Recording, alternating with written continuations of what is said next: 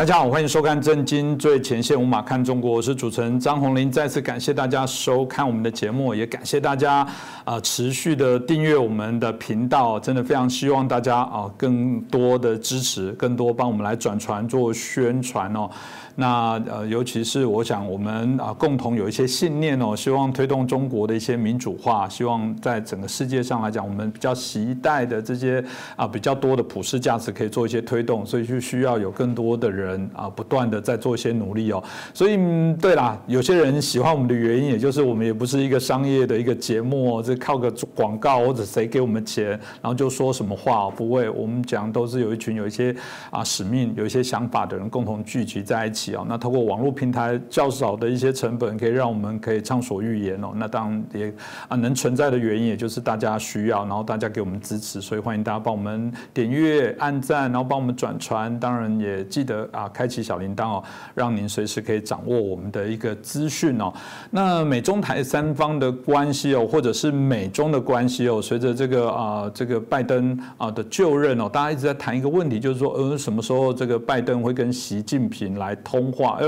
突然在我们这个啊农历年前哦，这个他们两个通上话了。当然各自的媒体解读不同，有的说啊很好啊，这个回春啊，这个看到这个啊美中的两边的一个新的契机跟希望，两个老朋友终于热络的话家常。有人还用时间点说，哎，聊了还蛮久的，聊了两个小时，哎，怎么有这么多话可以谈？但有人说哪有这些内容？你仔细看一下，这了无新意，这个只是形式上的部分，到底。这部分两个人的这个啊状况到底如何？我觉得我应该很多人很想要这个好好来解析一下。那我们今天带领大家来解析的是我们的啊中国经济学家，也是我们旅美的学者，我们陈小龙博士。陈老师你好，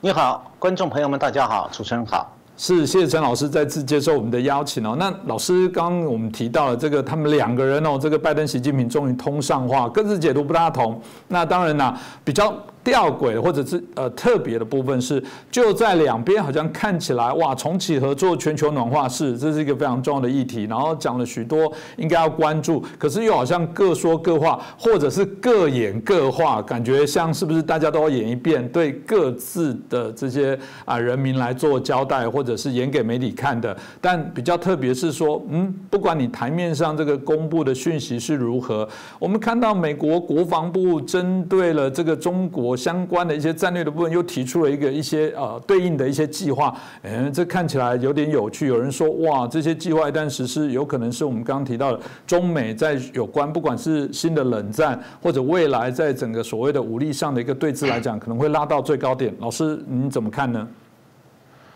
呃，刚才主持人讲的这件事情，其实比他们俩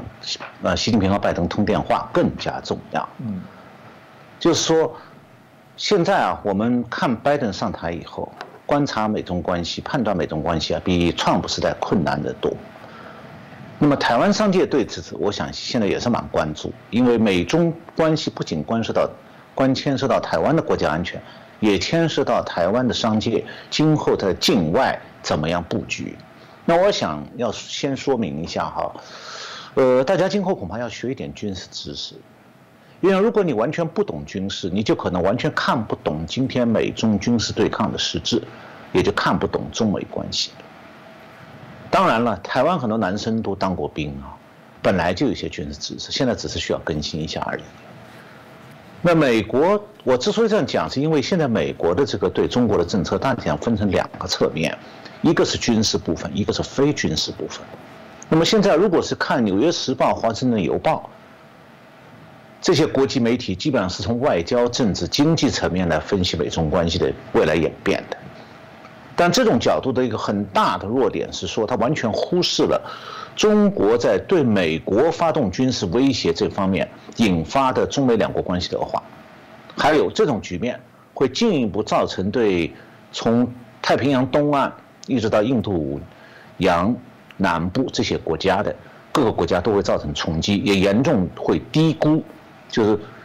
这个《纽约时报》这些媒体会严重的低估中美双方军事对抗对全球经济还有对国际政治关系的影响，同时会高估外交辞令对中美关系的实质性作用。刚才主持人讲到说拜登和习近平通话，但大多数国际媒体基本上是只注意到他们二月十号晚上两个人通电话了，但是很少有国际媒体把刚才主持人提到那件事，就是拜登晚上给习近平打电话，他上午在干什么？上午他到美国国防部去了，宣布了一件对中国关系非常重大的事情，就是说这件事情可以讲是美国未来的。中美关系的一个重要的方面，我下面就是介绍这个美国国防部就拜登去做了什么发布的正式消息。二月十号，美国国防部的消息说，拜登当天上午访问五角大楼，大家都知道是美国国防部和各军种的办公大楼，在五角大楼宣布。拜登宣布说，要正式成立一个由国防部参谋长联席会议、各军种和军方情报部门一共十五个人组成的，叫做用来制定美国针对中国的国防战战略的一个专门工作组，英文是 Task Force。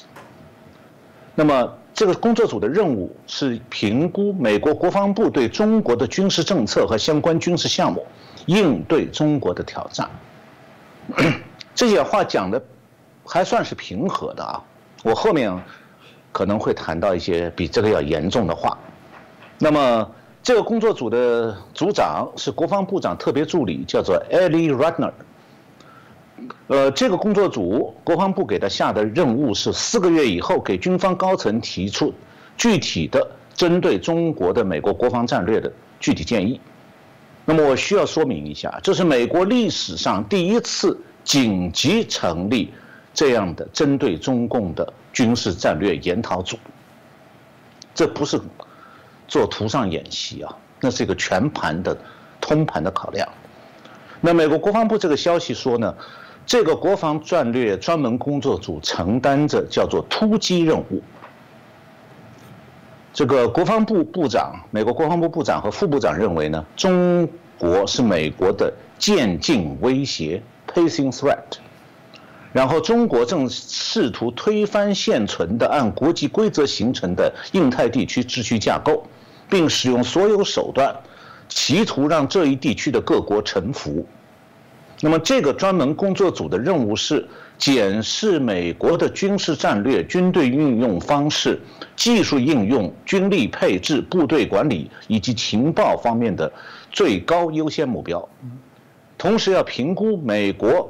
的盟国和伙伴，以及他们对中美关系，以及美国国防部对中国的关系产生什么影响。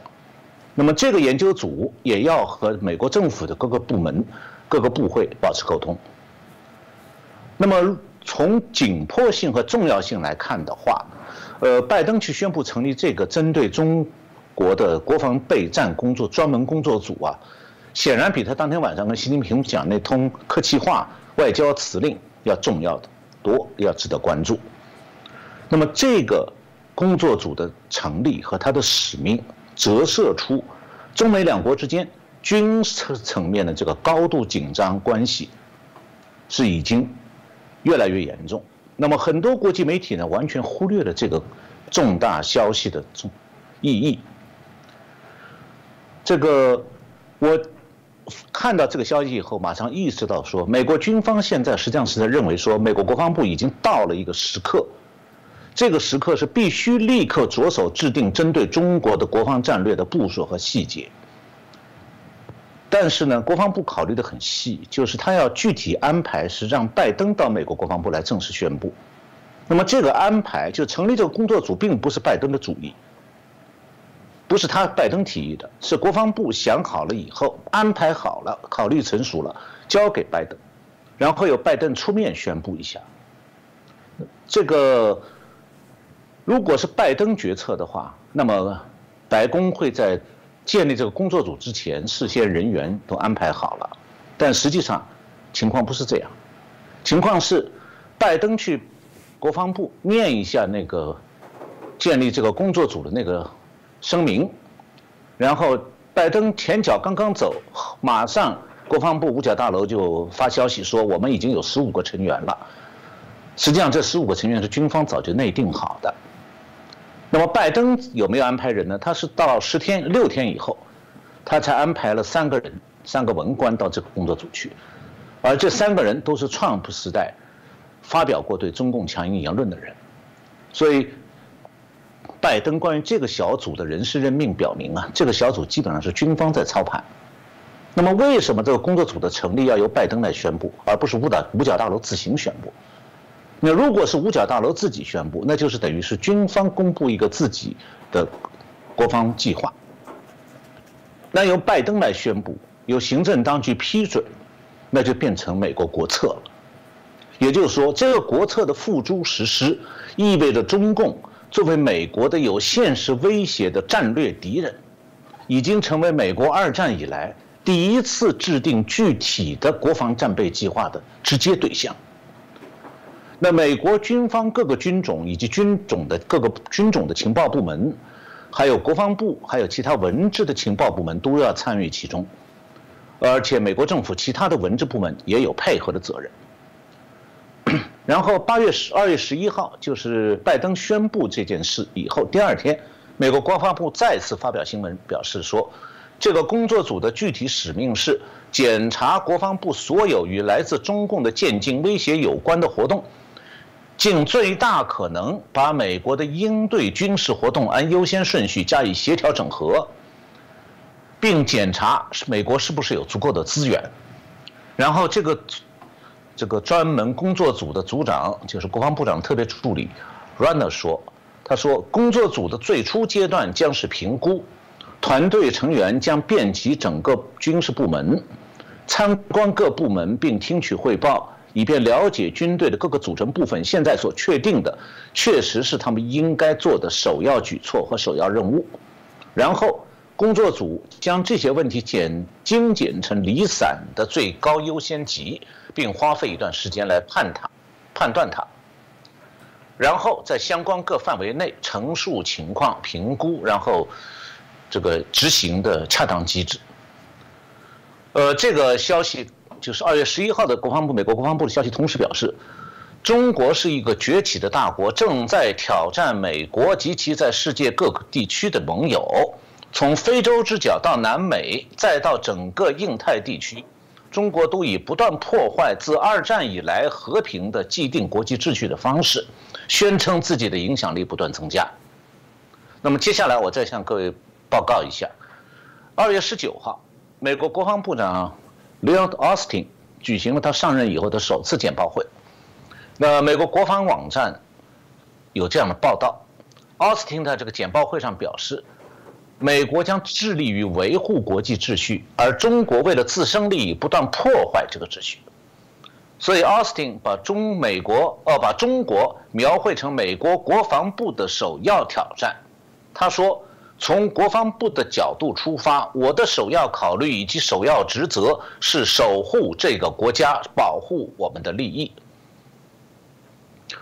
那么，我这里还补充一点有关拜登自己的消息哈，就是二月十六号，他在 Wisconsin 州 Milwaukee 市参加过 CNN 的一个电视节目的时候，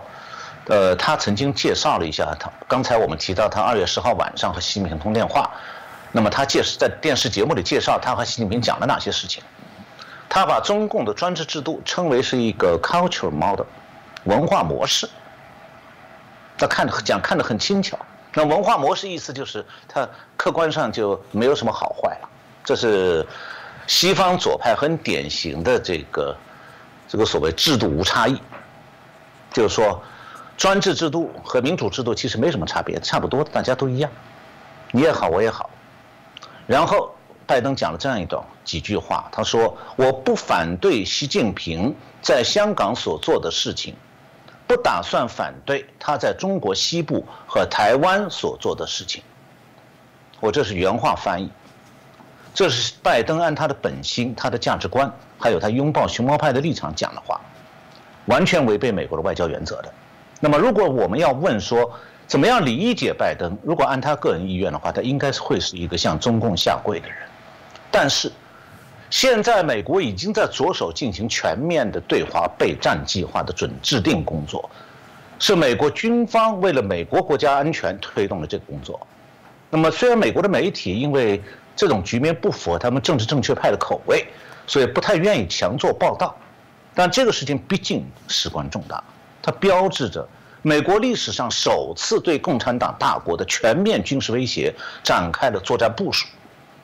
那这对两国的未来、中美关系的未来以及经济政治的影响会相当深远。所以，不管拜登个人对中美冷战的态度怎么样，他只能国防第一。那么讲到这里呢，我觉得还是可以提一句，就习近平也在这件事情上被敲了一闷棍。他在和拜登通话之前，美国国防部发布的消息已经公布了，所以他可能刚刚得到拜登上午去国防部办了件什么事情。但是呢，有趣的是，他们两个通话的时候。对这一件美国成立对华战备工作组这件事情是比外交活动更重要的大事，两个人都一字不提。那拜登不提呢，很自然他不想当面打脸嘛。那习近平也没有提抗议，很可能他当时还没有反应过来，不知道怎么样评估美国这件事情。看来中共对美国决定成立这个战备工作组啊，还是觉得很难看的，尤其不想让国内的民众知道。所以呢，美国这个对华战备工作组工作了两个星期以后，中共的媒体才低调报道这个消息。那么，中共的外交部和国防部，尽管他们经常讲他们是战狼，但是对这件事情到现在一声不吭，从来没表示过抗议。那么，我最近两年呢一直在研究美苏冷战，原因是我希望他从当中啊找到一些线索，来理解今后美中美冷战的走向。那我注意到说，在美苏冷战期间，美国虽然经历过和和这个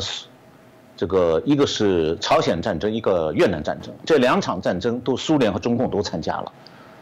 还有呢，也经历过和苏联的古巴导弹危机，那么也在欧洲和苏联长期对峙，但是那个都是 在第三国战场上两军对垒，美国以前从来没有考虑过美国和苏联之间。会进入全面战争状态，也就是所谓的世界大战。所以呢，美国从来没有制定过针对苏联的全面的国防备战计划。美国当时在苏美冷战时期，只有亚洲战场的作战计划，就是朝鲜战争、越南战争，它有一点计划；还有在欧洲战场，它有防御方案。另外，在太空，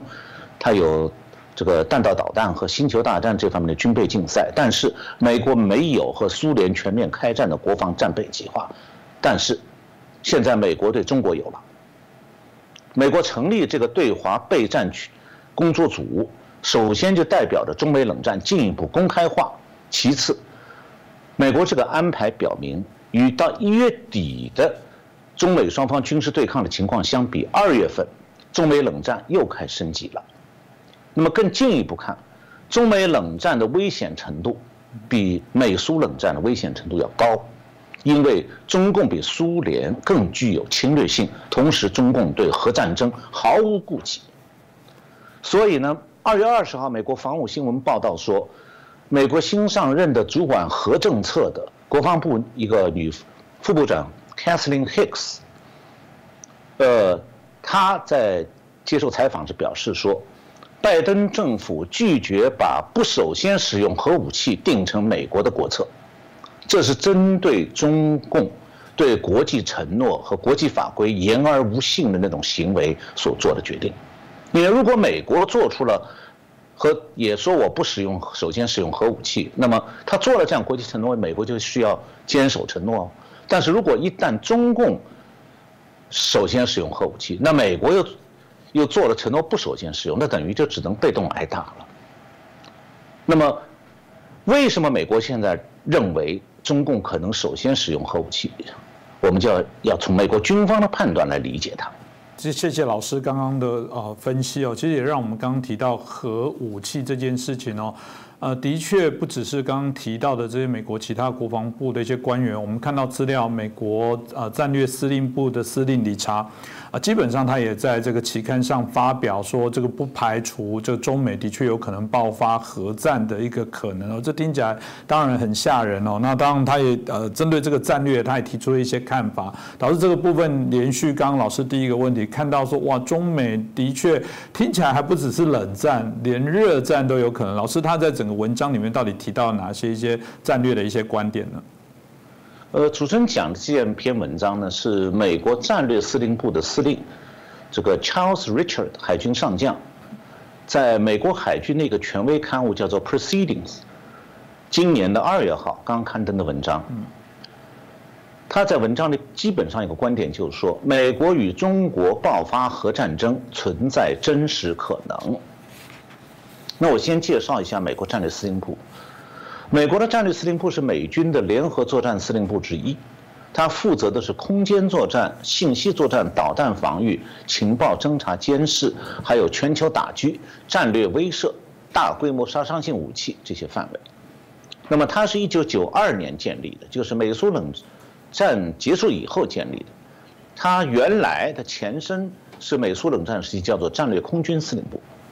然后，二零零二年，这个战略司令部又合并了美国太空司令部。现在呢，这个战略司令部主要是对付共产党国家的核洲际核导弹的威胁，他要对付的是，还有要消灭所有来自共产党大国，像中国或者俄前共产党大国俄罗斯，他们的从陆地发射的、空中发射的、水面舰艇发射、潜艇发射的所有的这些核导弹，都要负责由他们。去消灭、预防。那么，理查德海军上将呢？他的个人背景是，他是美国潜艇海军的潜艇部队司令出身，曾经担任过欧洲盟军的潜艇部队司令。那么，我讲这个背景的原因是，从这大家这里可以想到，他不是轮换到战略司令部去担任司令，和台湾那个参谋总长三军轮换不一样，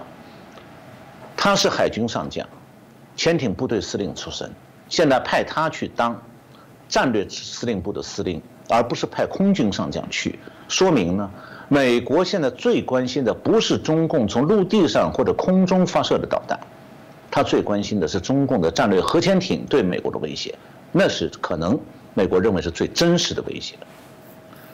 那么他提到呢，这个实际上有一个大问题，就是美国的导弹防御系统啊。以前主要是防御来自俄罗斯的导核导弹威胁，那么现在美国的整个的国防导弹防御系统要完全重新评估、重新部署。现在对抗中共的战略核潜艇的核导弹威胁，成为美国的重中之重。那么理查德海军上将在文章中指出说。自从苏联解体以来，美国国防部已经不再考虑核危机或者与核大国直接武装冲突的可能性。但是他说，当前的环境不再为我们提供这种奢侈了。当今发生大国危机或者直接武装冲突的潜在风险是深远的，我们必须认真思考。如何与对手竞争并威慑对手，确保我们的盟友，并适当的塑造未来的联合力量？我们现在不是陷入冷战，而是比冷战还严重的威胁。我这里用慢一点速度把他刚才这句话强调性的介绍给大家，就不是陷入冷战。美国战略司令部司令认为，美国现在面临的是比冷战还要严重的威胁，来自于中共。然后，然后他讲说，过去这些年，美国的国防部的重点一直放在反恐上面，但是中国现在已经开始使用武力威胁手段，用从冷战时期以来从来没见过的方式，在积极挑战国际规则和全球的和平。比方说，中国中美冷战期间的网络攻击和太空威胁，都是美苏冷战时期没有见到过的。他们甚至利用全球流行病来推进国家目标。如果任其发展，则会增加大发生大国危机或者冲突的风险。我们必须积极竞争，以制止他们的侵略。如果对他们让步，可能会进一步鼓舞他们。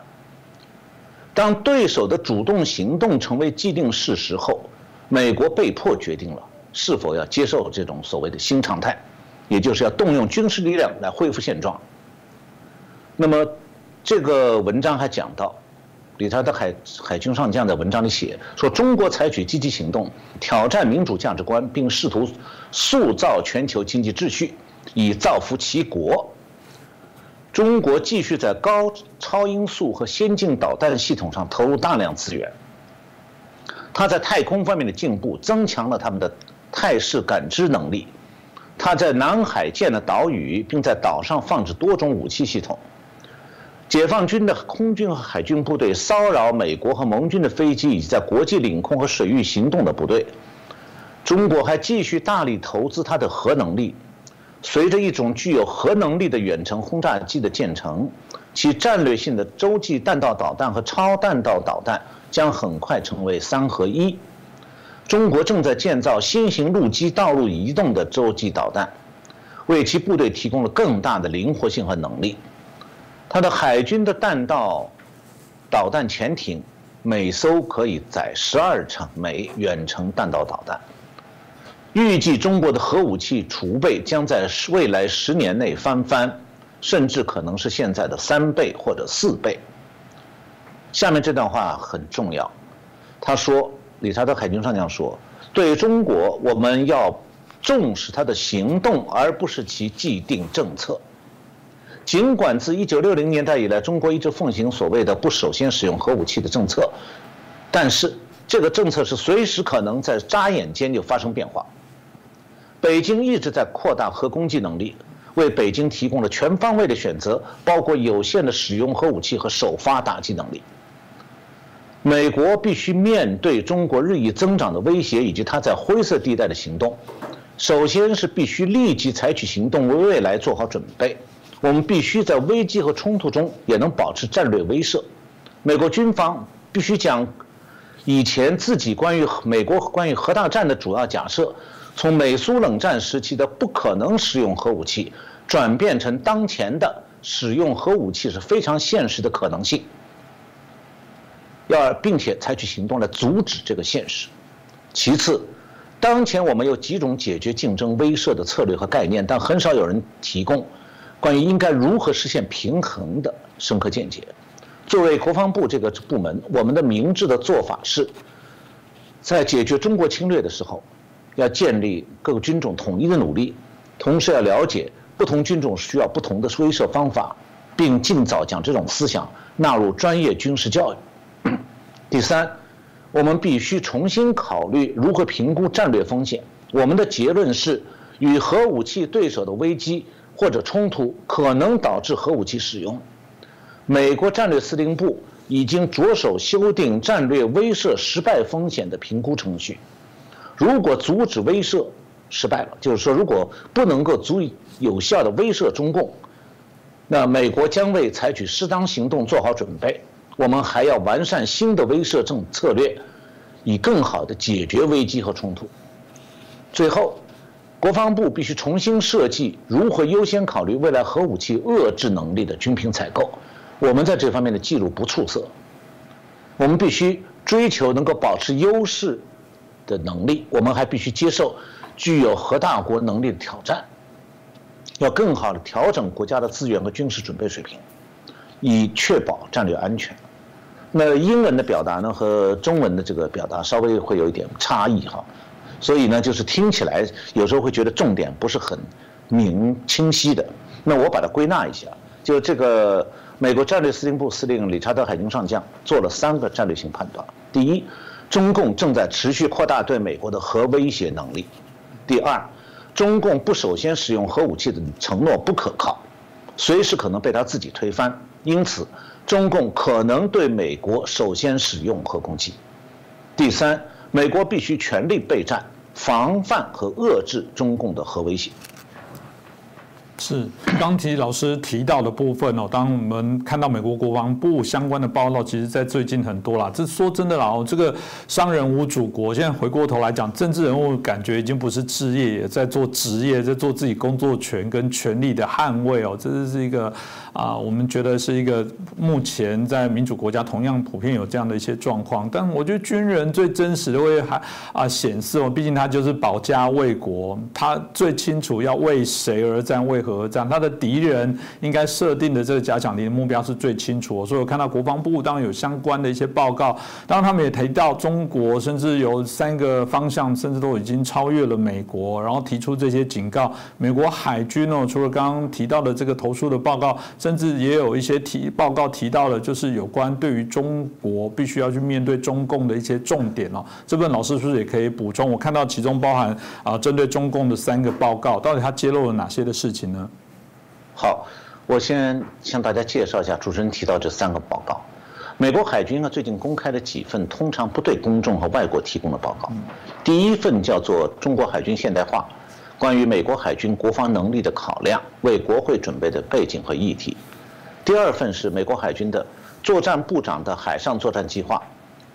那么第三份报告是海上优势全面整合海上力量与取胜。这三份报告都是针对中国。那么我现在简单介绍一下，美国海军如何评估现在中美海军对抗的局势。那首先，关于中国海军现代化的那个报告，就第一份报告。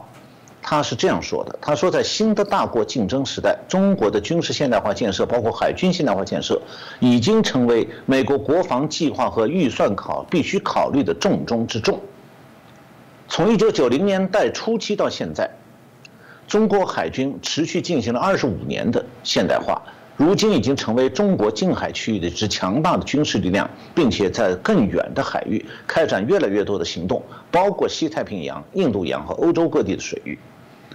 中国海军被视为美国海军实现和维持战时对西太平洋海域的控制的一项重大挑战，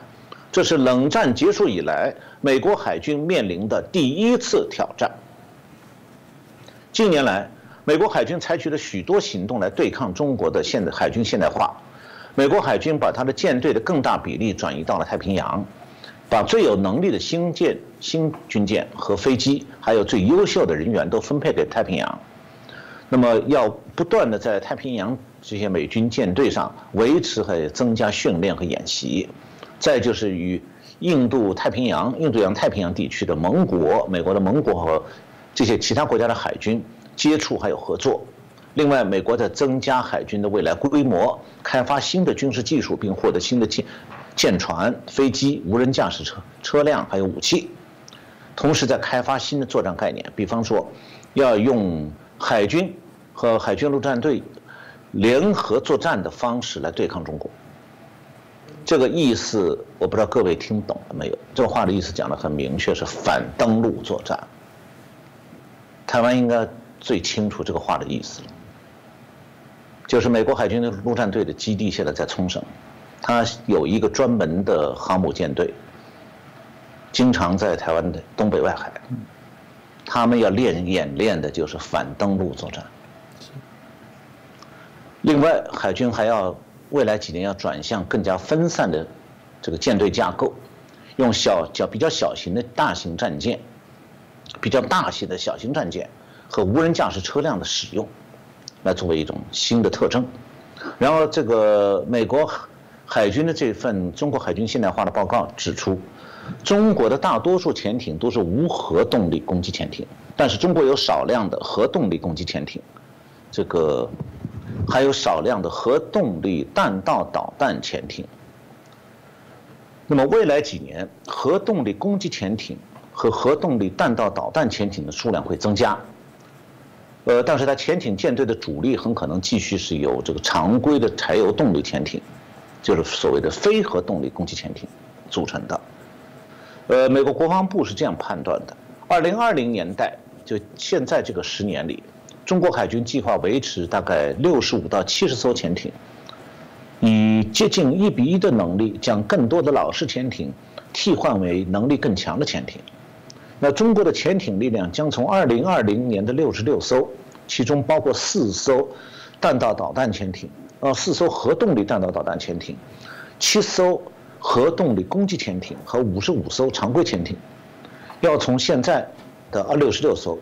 到二零三零年增加到七十六艘，其中八这个战略导弹潜艇翻番，从四艘变八艘，这个核动力攻击潜艇从七艘增加到十三艘，差不多也是翻番，然后它的这个普通的柴电潜艇数量不变。呃，到二零二零年代的中期，中国可能会建造叫做零九三 B 型的这个战略导弹的核动力潜艇，它可能用它的巡航导弹对陆上发动攻击。那么现在中共核动力弹道导弹潜艇装备的这个巨浪二型弹道导弹的射程是七千二百公里，它从南海可以直接攻击到夏威夷和阿拉斯加。如果开到东太平洋，那么它可以攻击美国所有的五十个州。这个说法是美国海军这个报告里写的。我讲下一个报告的内容，就是美国海军作战部长的十年计划。这个报告说，中国是我们最紧迫的长期战略威胁，不能用认为它可能成为负责任的合作伙伴的乐观态度来看待它，要认识到他们是坚定的竞争对手。我们必须保持明确的决心，以竞争威慑赢得胜利。如果威慑失败，我们随时准备面对侵略，并果断地赢得战斗，压倒对手的防御，迫使冲突终止。我们的竞争对手依靠他大量的导弹来压倒我们的防御能力，所以我们需要固定和移动的传感器，还有潜艇和无人平台，要在敌方的导弹防御区内行动。我们还需要防御军舰和飞机上的系统，提高军舰队的防御能力。并提供更多的进攻火力，包括定向能源和电子战系统这方面功能。这个电定向能源可能就激光武器。呃，最后一个报告，海军第三个报告叫做《海上三军种一体化报告》。这个报告说，本世纪初以来，我们海上的三个军种——美国的海军海军陆战队和海上警卫队，一直警惕地注视着中国不断发展的海军力量，还有它日益激进的行为。中国是最紧迫的长期的战略威胁，他试图轻视国际海洋规则，限制海洋交通自由，控制关键点，阻止我们介入地区争端，并取美国而代之。为了实施其战略，中国部署了一支由海军、海岸警卫队和海上民兵组成的多层舰队，以颠覆其他国家的主权。他继续使南海军事化。坚持与国际法不符的海上主张，中国还发展了具有核能力的世界上最大的导弹部队，旨在打击关岛和远东地区的美国和盟军。中国也已经集中了强大的战略太空网络和电子心理战这方面的部队。那美中国的做法威胁着美国的利益，破坏美国的盟友和伙伴关系，并削弱自由开放的国际秩序。如果不加以限制，这样的趋势将使美国的海军部队措手不及。要在不发生武装冲突的情况下应对中国的恶性行为，需要有足够的海军能力和海上多军种的整合能力，并要有针对性的应对方案。呃，因为时间关系，我就不多念了哈。那么我就最后介绍一点：中共对美国海军的这三份报告当中，第三份刚才介绍的这个美国三个海军军种的这个。和配合训练和作战的问题，这个报告，中国海南省政府下面隶属有一个叫南海研究院，它是去年十二月二十九号发表一份评析报告，标题是“中美全方位海上竞争的序幕即将拉开，美国最新海上战略评析”。那有趣的是，美国海军对这篇报告，中国发表了这篇文章也蛮感兴趣。就中国这篇文章的分析美国海军的报告，然后美国海军又倒过头来分析中国分析他们自己报告的中国中方报告。然后今年二月十九号，就几天前，在美国海军的官网上，这个他发表一篇翻译的文章，标题叫《中国对美国海军新战略的评估》，这是全文翻译刊登中共这篇文章，没有加任何评论。不过从这件事可以看得出来，中美双方这个反应啊，现在是彼此对另外一方的一举一动都能高度重视，随时紧盯，这个大概就是现在中美冷战的当下的节奏。是。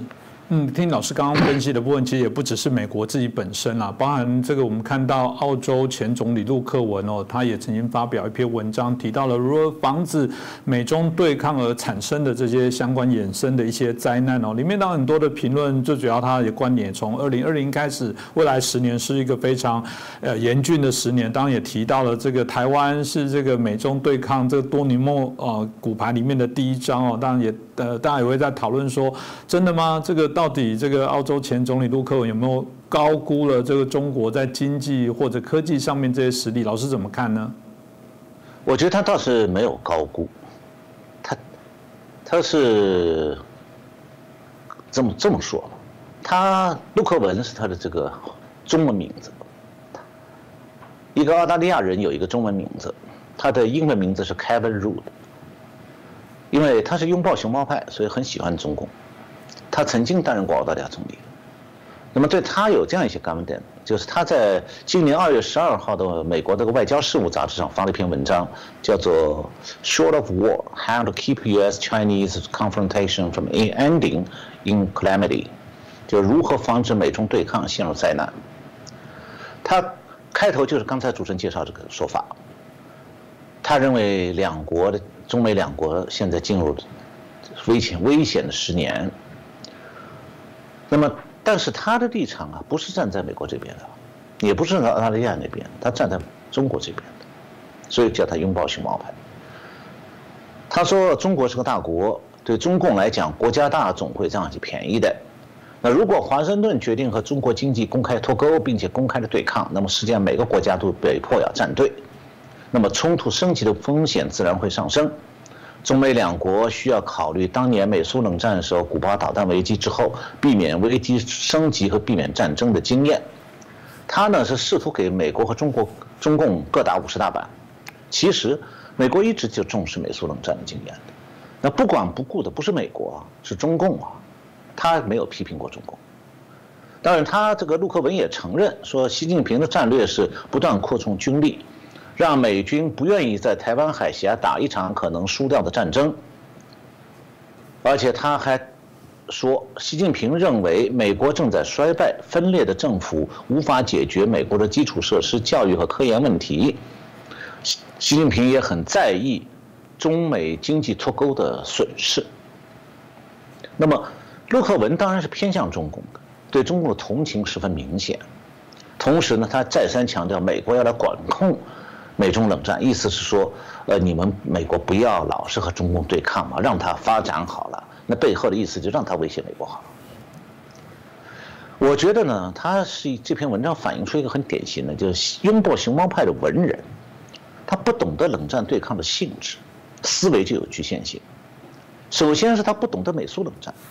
他就更不懂中美冷战。中美冷战的实质是中共运用战略核潜艇威胁美国，用核威胁。这对美国来讲，美国现在在第一岛链防堵是唯一有效的办法，所以美国海军是必须前出到台湾海峡和南海，来保卫美国。那么陆克文怎么看呢？他是用地缘政治的陈旧思维，把台湾理解成中共想征服的目标，所以说，哎呀。意思就是，如果这个中共打台湾，因为美国可能不一定能扛得住，扛不住你就不要就不要打就是了，让他打台湾嘛。这是他的观点。那实际上，中美冷战当中，我刚才讲这个，中共用核潜艇威胁美国，所以台湾实际上现在是美国的国防第一线。如果共军的核潜艇可以在台湾海峡还有台湾周边海域自由活动的话，那就意味着。中共的核潜艇可以自由挺进到美国西海岸地区威胁美国，所以从这个角度来讲的话，这个美军必须在第一岛链防范核潜艇。那么很多人讲，美国不是有好几道防线，第一岛链、第二岛链，这个概念需要重新更新了。第一岛链、第二岛链在航母时代对防范航空母舰编队是有用的，但是在核潜艇时代。第二岛链对防范核潜艇没有用处了，原因是，只限于第二岛链周边都是深海海区，美军很难在那里去展开水下的防御核潜艇，做不到，所以只有在第一岛链这一带才能防范中共的核潜艇。如果防不住，那美国国防就危险了。那么这个问题，我可以在以后的节目里再进一步解释啊。另外，就陆克文他在担心啊，世界秩序受到中美冷战冲击，但他不懂啊，对当事国美国来讲，中美冷战是中共挑起的，是美国在国家安全受到严重威胁的情况下，建议这种情况下你要建议美国来软化立场，就等于告诉被侵被威胁的国家说，哎呀，你你不要跟他跟那个大个子对抗嘛，不要打架嘛。他所以，他这个建议、这个说法，实际上是在削弱美国的国家安全。所以这个答案呢，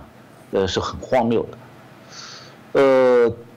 当然，刚才主持人讲到了，就陆克文也确实是高估了中共的科技实力。他以为的中共的科技实力还有军事啊、经济实力就跟潮水来临一样的越涨越高，但他不愿意承认中国的科技积累主要靠偷啊，那军军事技术是半买半偷，经济实力靠美国输血，就是从美国对美国出大量出口赚外汇，再就是靠美国投投资。但是陆克文不愿意承认呢，中这个虽然啊，现在拜登这个。不见得会像川普那样全面的、全方位的和中共同这个和川普一样力度的对抗，但是他也不能够对中共恢复输血的做法。那么，如果中共在中美冷战之前那种大量对美出口、到偷盗技术、靠美国金融输血这些机会都没有了，那国内经济成长又失去动力，那他想保持过去。一二十几十年的那个增长势头其实相当困难。那么中共靠自主研发能超过美国吗？不可能的。就是要懂共产党体制的天然弱点，你才能理解。就是说，共产党体制的天然弱点是科技上可以实行点式突破，就是他把全部资源投到一点上，那是可能突破的，比市场机制下的科技发展。会快一点，但只能是点式突破。要全面赶超这个自由国家的这个技技术水准，那是很难的。那么以后可以再介绍，就是这方面，苏联和中国是有相同的不可克服的困难。谢谢我们今天陈小龙老师，大家非常精彩的这些分析哦，这也难怪很多的观众朋友都说啊，你们要赶快把它加英文的字幕，当然现在应该是软体也可以啦，那也可以呈现。他说赶快让我们这么好的这些评论者哦，把这些内容真的要让美国人知道，因为。到现在，他们还有些人搞不清楚谁对他们才是国家最大的一些威胁哦。这当然也是我们节目的用意哦，也是我们的价值哦。当然也多亏了像陈小龙老师哦，这个这么精彩的、这么重要的啊、清楚的一些分析哦，可以让我们把一些事情看得更清楚哦。所以再次啊，感谢我们陈小龙老师哦啊，对我们今天节目带来的这些解析哦，也让大家更了解一下啊，美中关系现在从整个啊除夕。的对话之后到现在，我们认为啦，私底下的部分的对抗，特别在国防的部分，他们自己所呈现的部分哦，基本上是没有松懈过。当然，内部还是有一些他们不同意见，相互在拉拔，这个还需要我们更坚定的提供他们更正确的啊消息哦，让他们了解，做一个更好的判断。再次感谢我们陈小龙博士哦带来的分析，也感谢大家的收看。谢谢主持人，谢谢各位观众收看，谢谢。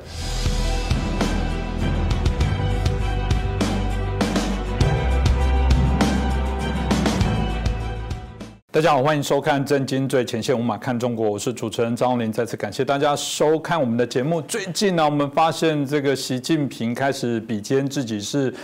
毛泽东甚至看起来，他甚至想超越毛泽东，错造成自己一个呃不朽的历史的一个定位哦。为什么这么讲呢？当，大家啊会看到啊，美国经济学人的部分最近有出了一篇刊物，在谈到这个台海之间的一些相关的问题哦。他当然也探讨到包含美国国力的消长，跟如果中共真的要进犯台湾，要来占领台湾，要来攻下台湾，他付出的代价到底会是多少？甚至他说，如果万一哪一天看到。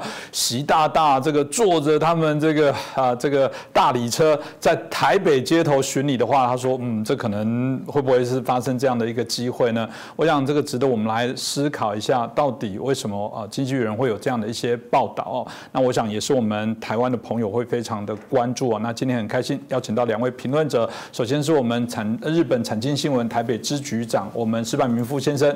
你好，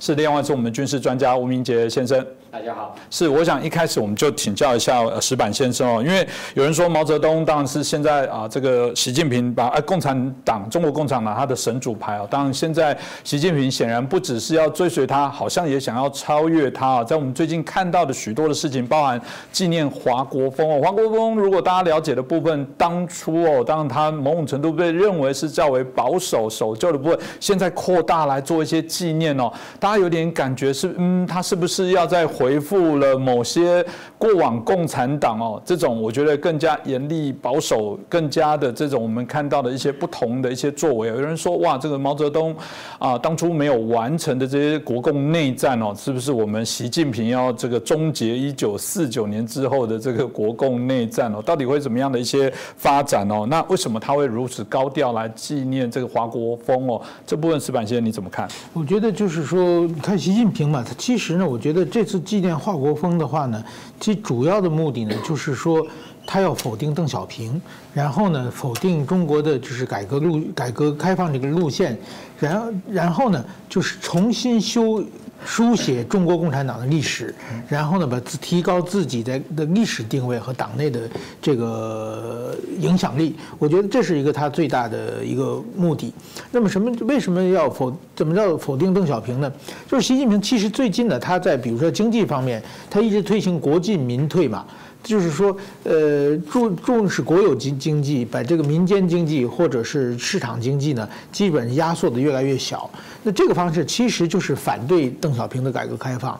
的路线嘛。另外一个跟国外的关系，也并不是非常打开国门招商引资，而是呢比较强势的，比如说把外国记者驱驱逐出去。他把外国记者出驱逐出去，换句某种意义上就讲，就是说。外国因为外国媒体要往中国投资的所有人的判断都是外国媒体嘛。如果就是我如果是日本企业，我不可能看着你人民日报、新华社。看完以后，我来判断要不要军工投资，一样看我日本的朝日新闻、产经新闻、读卖新闻，然后来判断嘛。那么，如果你把这些记者完全封杀掉了，不许他们采访，或者有不听话记者就驱逐出去的话，那么日本的媒体就不可能报道一个真实的中国，那外国的日本的企业也就不会往中国投资了嘛。所以说，这个是跟邓小平当年的改革开放是完全相反的一个方向。那么，习近平他想到底想做什么？华国锋呢的历史定位，华国锋基本上是华国锋路线是被否定了。华毛泽东一九七六年去世，去世之后呢，华国锋打开的打出的旗号呢是继承毛泽东路线，继承毛泽东。结果呢，邓小平跳出来以后说你这个路线不可以的，毛泽东路已经走不下去了，就把华国锋完全否定以后呢，开始了自己的改革开放路线。那么习近平最近呢，他在一连串经济否定邓小平之后呢，又把华国锋重新竖起来的意思就是说呢，他要继续扛着继承毛泽东路线这条旗。再走下去，那么在这样的话，等于说习近平过去呢被称为第五代领导人，就是这这个习近平刚刚上台，他自己承认第五代就是毛泽东、邓小平、江泽民、胡锦涛，然后他是第五个。这其中已经已经跳过了什么华华国锋也没有也跳过去，胡胡锦涛、赵子呃胡耀邦、赵子阳也跳过去。但是说呢，现在习近平想把自己定为第二代领导人。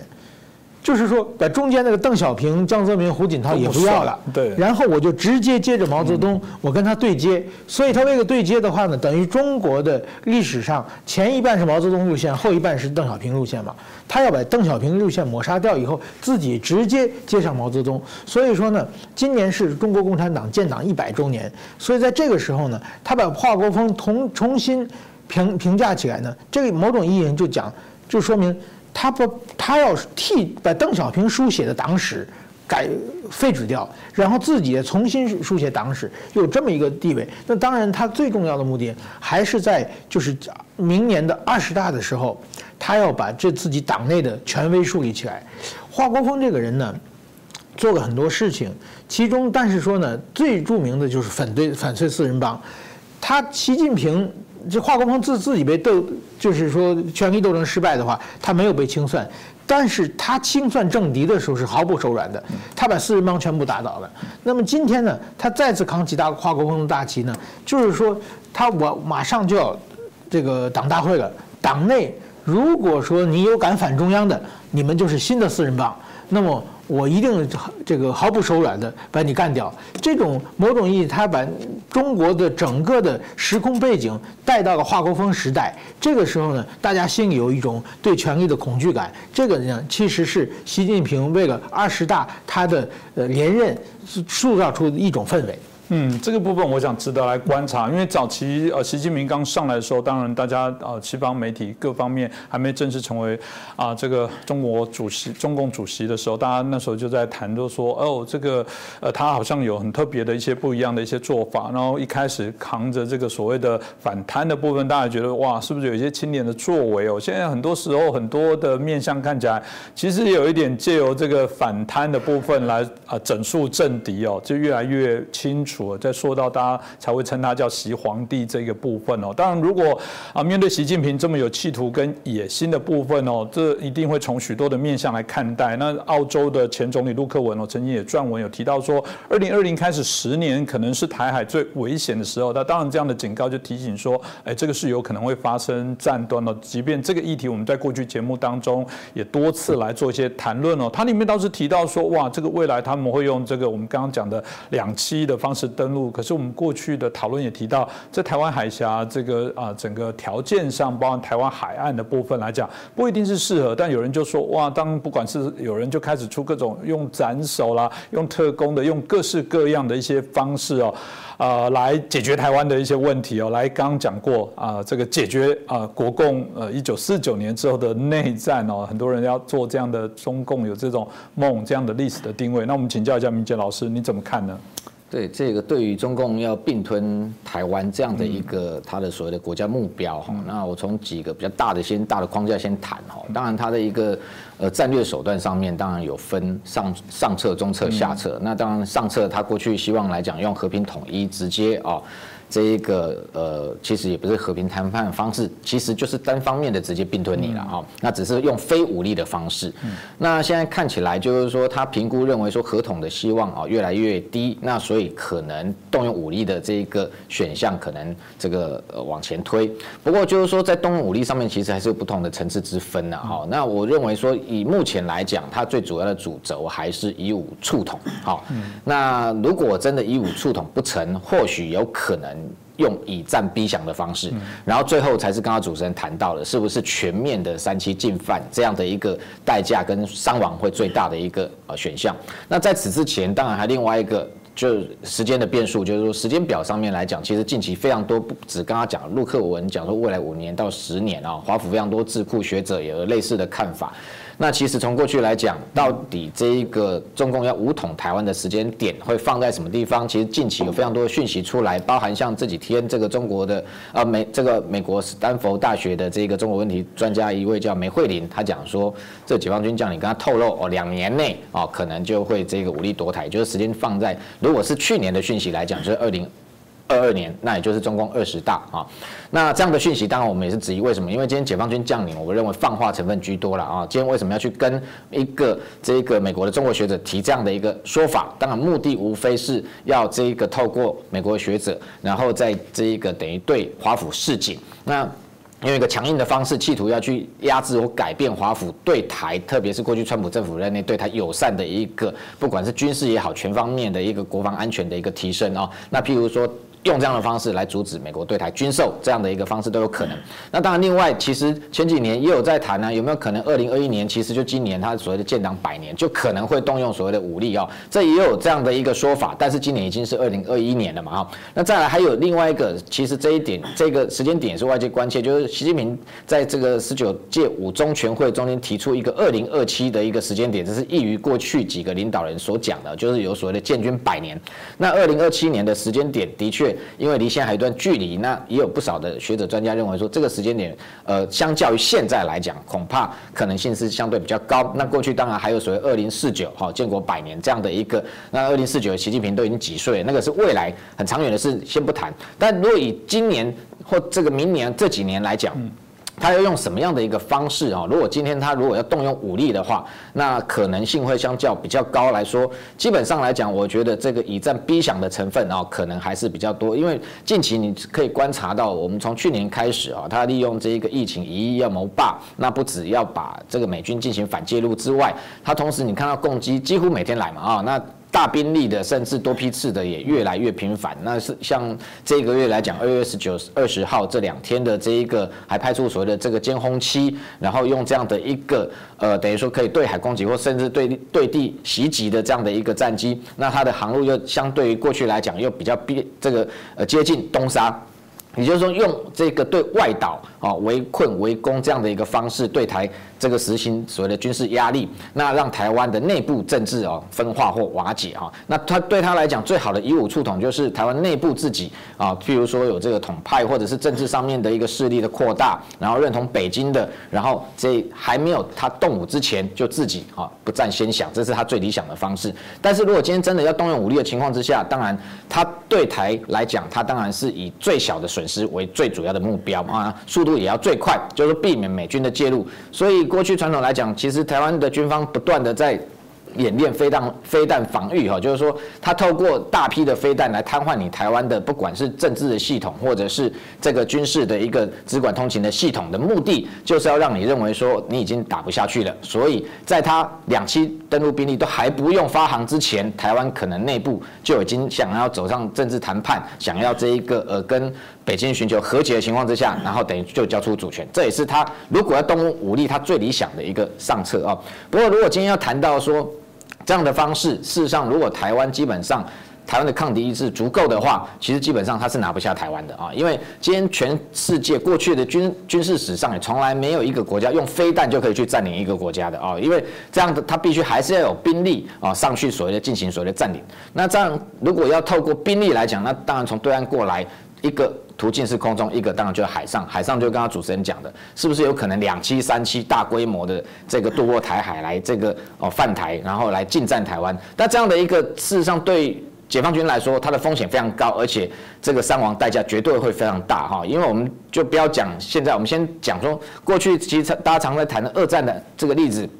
其实诺曼底登陆哦，我觉得不是最好的案例哦。其实因为诺曼底登陆是这一个盟军反攻哦，那其实真的要看的应该是当时德军哈，在一九四零年本来一度哦要透过海空的兵力，这个等于说进犯英国哈。那那时候所谓的这个海事计划，那其实在一九四零年的时候，那时候德军曾经一度。多次空袭这个呃英国，包含像伦敦在内，那那时候派了高达四百八十架的轰炸机，用一千架的战机来护航，那这个对英国的几个这个基地都进行所谓的这个空袭，那后来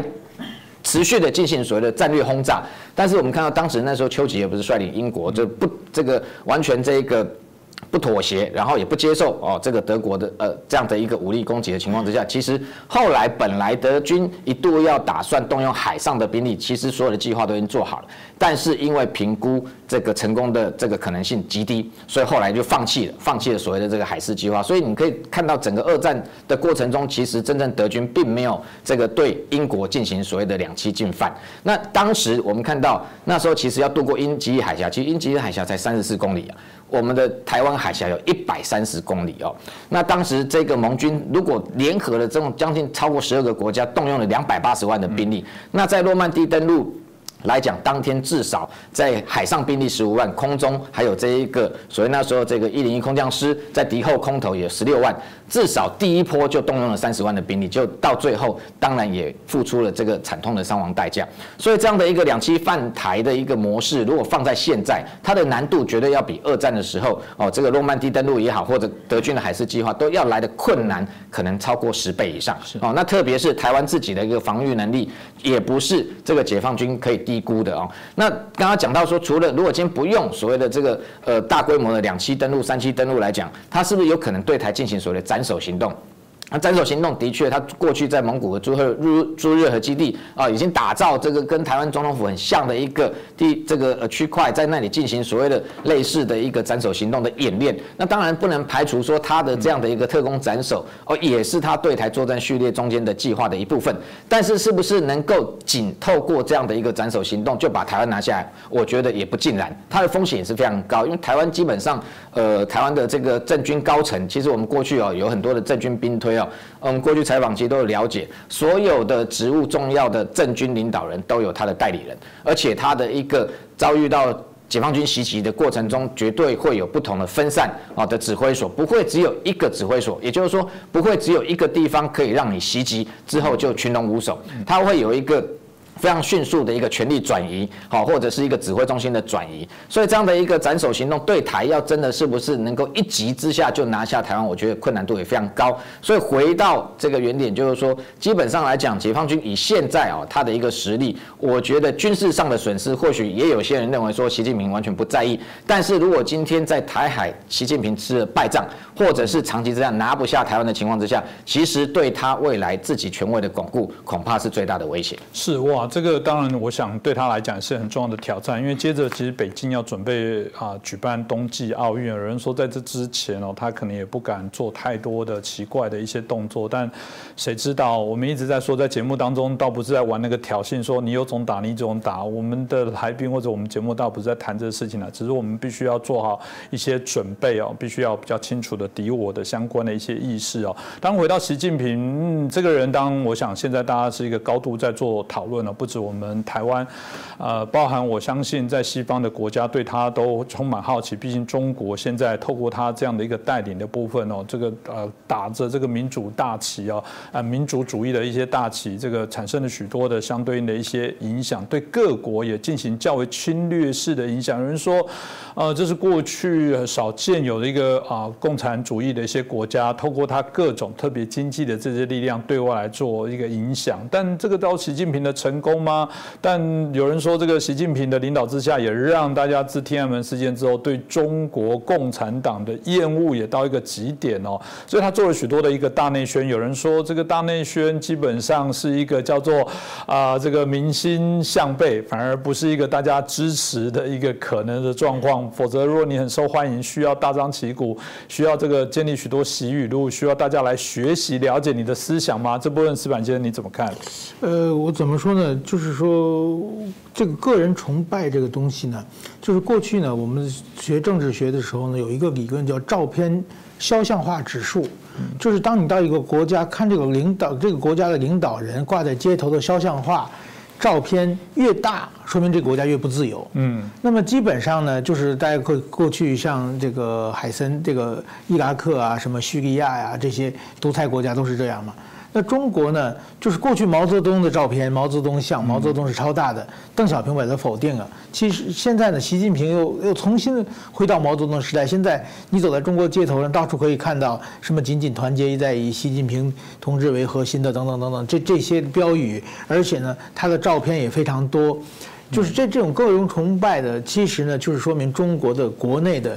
人民越来越不自由，呃，中国的政权越来越走向独裁。那么这种个人崇拜呢，其实换句话说呢，也是这个执政者的一种心虚的表现。他怕人民看破他的手脚，他怕人民不支持他们。那么毛泽东呢？他搞个人崇拜，当然有各各很多很多的理由了。但是毛泽东呢，至少呢，他是一个怎么说呢？是一个理论上有自己独自的理论，又有独自己的政治理念，而且呢，他在中国就是共产革命的过程中和中国建国建国的过程中呢，有很大的这个威信。这一点呢，是毛泽东的这这点是很难否定的。所以毛对毛泽东的个人崇拜呢，某种意义讲呢，当然是也有一群别有用心的人在煽动起来。但是很多当时的中国民众对毛泽东的崇拜呢，是是比较这个质朴的一种感情。但是现在习近平这种个人崇拜呢，完全是他自己创造出来的。就是说，首先呢，习近平呢，他没有什么政治理念。在中国，你看习近平，他从习近平谈治国理政的书出了非常非常多的本，我也都读过。读完以后，书本合上，什么都记不住。嗯，他的东西都是非常空的，都都是没有的。那我们讲习近平，比如说我们讲毛泽东语毛泽东语录，毛泽东讲的话。很多大家是，我们可以到今天生活中还可以引用的话，确实是，比如说什么实事求是啊，什么枪杆子里出政权呢，什么讲了很多很多的这个话，确实是很多人一般人觉得是很有道理的。但是习近平到现在他的习近平语录。哪一句话有道理？哪一句话能够脍炙人口，能让大家随便说，是完全是没有的。所以说呢，有人说这历史呢会重复两次，这是黑格尔说的。第一次是悲剧嘛，第二次是闹剧嘛。我觉得中国。现在正正上演正在上演这么一场闹剧。那么习近平呢？比如说，你看习近平至少。按毛泽东来说，毛泽东至少他把中国建国嘛，他那么艰难的内战他打赢了，然后把中国建国，然后呢自己不管怎么说推动一个文化大革命，虽然虽然结果很惨，但是说至少他推动文化大革命有一定的他的理念，他想实现的东西等等等这些东西看可以看出来的。那么习近平他到底做了什么呢？习近平这几年下来以后，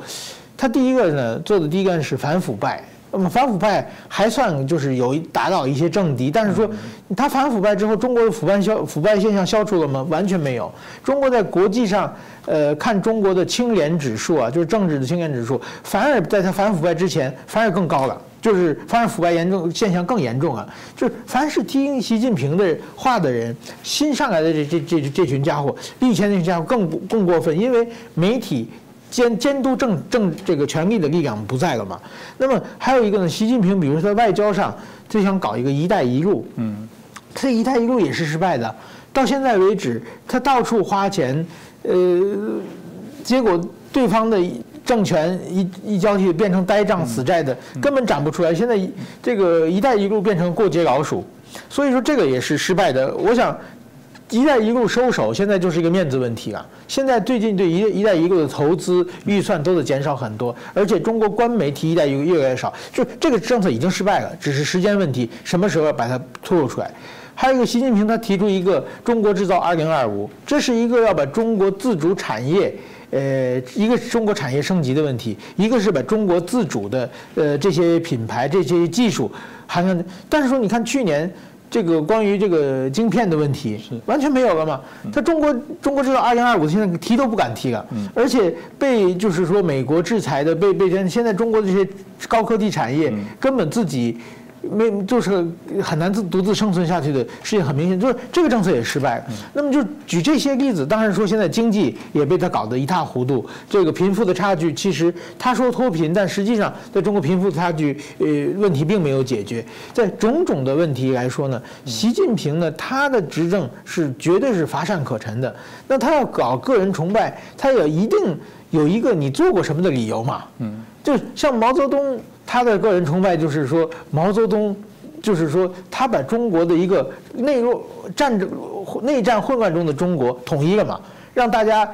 回到和平状态嘛。就就至至少这件事情，你就可以大书特书，就变成特殊特这个个人崇拜的理由。那习近平他这几年到底做了什么？有哪些让外国人、中国人走在外国的话，绝对是和胡锦涛时代比起来。中外国人对中国人印象绝对有负负面嘛，对不对？胡锦涛的时代，我认识很多台湾人，在日本的话，别人认为中国人的时候，不是那么强烈的否定的。但是现在，如果台湾人在日本被人认为中国人的话，一定要强烈否定。我是来自台湾，不是，我是来自台湾。对对对，这就很明显，习近平把中国的形象带得这么差。所以说呢，我觉得习近平古往今来做这个个人崇拜的人有很多，但是有成功的，从来没有一成功的。所以说呢，我认为习近平呢，现在中国进行的不过又是一场闹剧而已。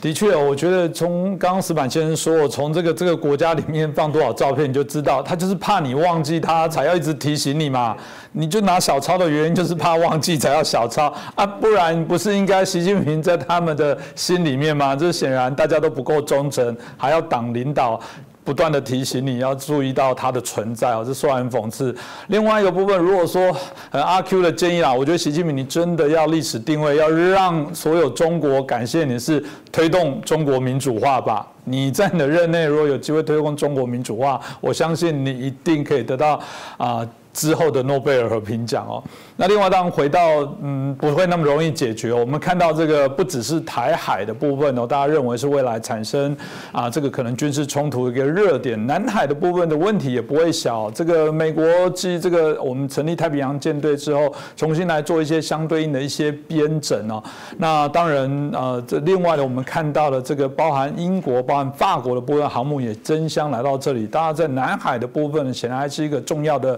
呃，角力的场域哦，这到底这个未来会发生什么样的一些状况哦？那大家有说，回过头来讲，中国的印太战略又是如何，怎么去多一些应对哦？就是呃，明杰老师，你怎么看待现在在南海整个最新情势的一个变化？好，先分两个部分讲哈。第一个就是美国这对南海的态度，特别是拜登政府上台之后，到现在刚好差不多呃超过满月一点点的时间，我们用美军的实际在南海的行动来做解释。检视哈，呃，当然这个呃听其言观其行，那在华府对于南海政策也有一些琢磨，那看起来他的一个呃拜登政府国安高层对于南海在。谈话上面的一个强度，呃，外界会比较说，好像没有过去川普啊这么的戏剧化，这么的强硬。但是在实际的美军在南海执行的相关行动来讲，我个人的观察认为，它的强度跟军事上面的出手哦，其实是跟川普相比是有过之而不及啊。为什么这样讲？我举几个例子啊。第一个就是说，我们看到，呃，在拜登上台才三天的时间，一月二十三号，罗斯福号航母打击群就穿越巴士海峡进入南海啊。那才拜登政府才上任三天。啊，那时候这一个有解放军的，呃，就对这个动作就解释说，哦，那是因为拜登才上任，还没有时间去管美军哈，第七舰队也好，或印太司令部，那这是本来川普政府留下来哈，本来要执行的任务，也就是罗斯福号刚出航，所以他本来就预计要到南海，所以。拜登管不到，好，那你可以这样说，三天拜登还没有琢磨到这个地方。不过你观察罗斯福号进南海之后，时间非常久。过去他的航母基本上是穿越，那顺便做所谓的自由航行，做一个军力展示。但是罗斯福号进去南海之后，待了很久的时间，一直到什么时候？到二月九号，美国从中东调了另外一支尼米兹号航母打击群，从中东准备返回美国西岸。那当然，过去来讲，以这样的一个模式，因为他派驻这个国外海外已经超过八个月。所以返航过程中，他经过南海，的确他也会做一个军力展示，但是这时候他就跟罗斯福号航母打击群两个双航舰又进行了一次哦这样的一个高规格、高强度的一个海上的一个军力的一个示威。那对这一个中国来讲，当然哦这样的动作，你如果已经说先前是这个拜登才上任三天，现在已经过了半个月了，还做这样的动作，那这中间可能就表示说拜登其实是默许的啊，因为这样的一个。等于说战略部署双航舰的一个呃高强度的一个部署，不可能没有美国的这一个这个这个总统同意，必须军方一定是跟他面报。那如果总统没有意见的话，军方当然会继续啊相关的。计划执行，那这样的双航舰的一个演练，其实上一回是什么时候？是在去年啊，二零二零年的七月四号，那时候其实还在川普政府任内，所以那时候是动用了雷根号跟这个罗斯福号，也在这个区块哦，抱歉，罗斯福号跟呃这个这个雷根号哦跟尼米兹号，那到现在其实也才相隔八个月。如果以双航舰在南海出现的频率来讲，这也是非常高。过去来讲，可能一两年也许会出现一次，其实这个机会不大。但是这么短短的时间之内，而且中间美国还换了新政府，还同样执行这样的一个高强度的军演，那就表示美国的南海政策某个程度到这个时间点并没有任何改变。同时，其他包含像在穿越岛礁的行动上面也是一样。那二月五号麦肯号。他就马上就穿越西沙，然后二月十九号，另外一艘罗素呃罗素号，罗素号本来就是这个罗斯福号航母打击群中间的一艘这个伯克级的护卫舰，它也在这个呃等于在南海的军演过程中，它就直接穿越南海岛礁十二里。那等于说这样的动作其实等于半个月时间，一个月之内就穿越两次，这样的频率其实还超过川普政府。川普政府过去以二零二零年来讲，最高的频率也就是一个月穿越一次。所以从这些动作，你就会发现说，哎，这一个拜登上台之后，在南海的政策上面，怎么似乎并没有放软？而且，如果以才满月来讲，哈，一个月之内就做了这么多的军事动作来说，那这个我相信北京是出乎他意料之外的。那同时在台海的部分，其实也是一样，美军的这个军舰又穿越台海，那这个频率也非常的高。因为上一回同样是这一艘麦坎号，就是刚刚谈到说二月五号穿越西沙的这个麦坎号，它二月三号才由北往南穿越台湾海峡。那今天又第二度穿越台湾海峡，这等于拜登政府上台之后一个月内。就出现两次哦，美国军舰穿越台海这样的一个穿越的强度，其实跟拜登政呃川普政府任内在去年来讲有两次呃两次到三次，是一个月内有两次。不过以拜登来讲，才上任就发生这样的一个。穿越台海的动作，等于说让北京也必须重新评估拜登在台海跟南海政策上面是不是如先前外界预料说会相较于川普政府来讲会放软，那事实上其实并不尽然。那同时除了美国或者是台湾本身，其实国际哈对于这个南海的行动哈也纷纷加大力道。那过去我们其实去年还在这一个川普政府任内，当然那时候我们就已经看到有所谓的英国、德国、法国。的军方就已经有透露讯息说，哦，会准备在明年，也就二零今年的二零二一年会派舰，那到南海进行自由航行。但是你也会发现说，这样的一个行动并没有受到美国政府换届换任的影响，所以实际上已经即将开始在行动。那近期来说，法国是这一个最领先哦。法国先前其实已经派了一艘哦这一个红宝石级的核动力潜舰翡翠号，那本来先到关岛跟美军进行联合军演之后呢？在这个美军双航舰在南南海这个军演的期间，大概二月九号、十号的这个时间点，它也出现在南海。那另搭配另外一艘塞塞纳河号的这个支援舰，那在那个区块其实已经形同某个程度，直接在跟美军的双航舰进行联合军演。也就是说，法国的军舰其实已经开入南海。那同时，在这一个东海的部分，美日法三国在上个星期也进行一个补给舰啊，还有这一个护卫舰的相关的夜间补给的联合演习。那法国还进一步。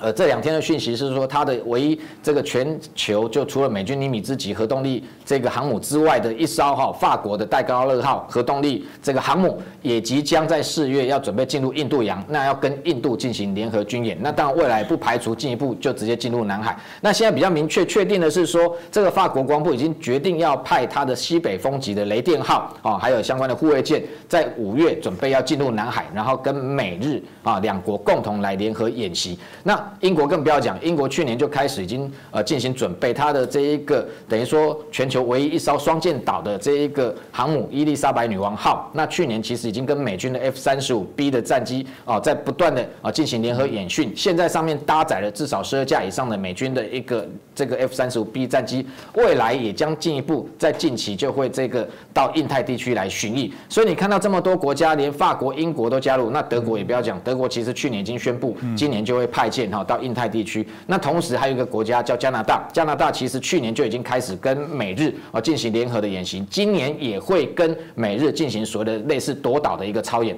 所以你看这么多国家，如果加上原本川普政府任内。他国务卿庞皮又打下的一个美日印澳四方对谈的基础，你可以看到这四国的外长先前也还是照样在进行所谓的四方对谈的一个相关会议。美日印澳再加上什么？这个英德法加总共几国？八国。所以我认为说，这个新的八国海上联军哦，其实已经形成了哈。那对于中国的一个对外步步进逼，特别是企图要并吞台湾也好，要阻挡南海也好，或者是在边界很多的冲突，都用这种强硬的姿态、军事的手段。那对很多的其他，包括欧洲。国家对美国用所谓的渗透的方式，企图要去掌控全球、全世界，要取代美国霸权，这样的一个姿态，其实已经引发这个各国的一个反弹跟反制。所以未来我都认为说，不止八国联军，天下围攻的态势可能都慢慢形成。我们在台湾过去哦，在一些竞赛里面哦，不管是选举啦，或者是一般这个民间公司的这种活动里面哦，比赛里面都说有猪队友，就这种就叫做成事不足败事有余哦。嗯，刚刚听了两位老师这样介绍，我都觉得，嗯，习近平会不会是中国共产党的猪队友？就是说，嗯，反而让整个中国共产党啊，某种程度更加速它被大家看透、看清哦，甚至当然有可能加速它分裂。哎，如果从这个角度来说，嗯，虽然哦，这个没有达成他原来习近平的目标，不过可能呃顺利的哦，可以解决全人类期待啊，中国可以民主化的目标。嗯，谁知道呢？搞不好到时候大家会感谢这个，还好有习近平呃，习近平接手，让中国的民主化更快，让全世界更早惊醒啊，中国梦，习近平的这个中国梦，事实上是非常的危险哦。今天再次感谢我们石板先生，谢谢我们明杰老师。带来我们这么精彩的分析，也感谢大家的收看。拜托大家，如果对我们节目非常的好，帮我们转传，帮我们订阅，帮我们按赞，分享给更多的好朋友来收看更优质的节目。我们会继续努力，也欢迎大家留言哦。其实啊，在我们每次的节目播出之后，底下都有非常多的一些批评、建议跟指教啊。很多人语重心长，甚至直接写信到我们的信箱，给予一些非常好的一些观点跟看法。未来我们有机会，我们都有收到。未来有机会，我们也会在节目当中分享给大家。那当然就是啊，还是一样大家的支持，就是我们继续做一个更好节目的动力。希望大家会喜欢，也感谢大家的收看。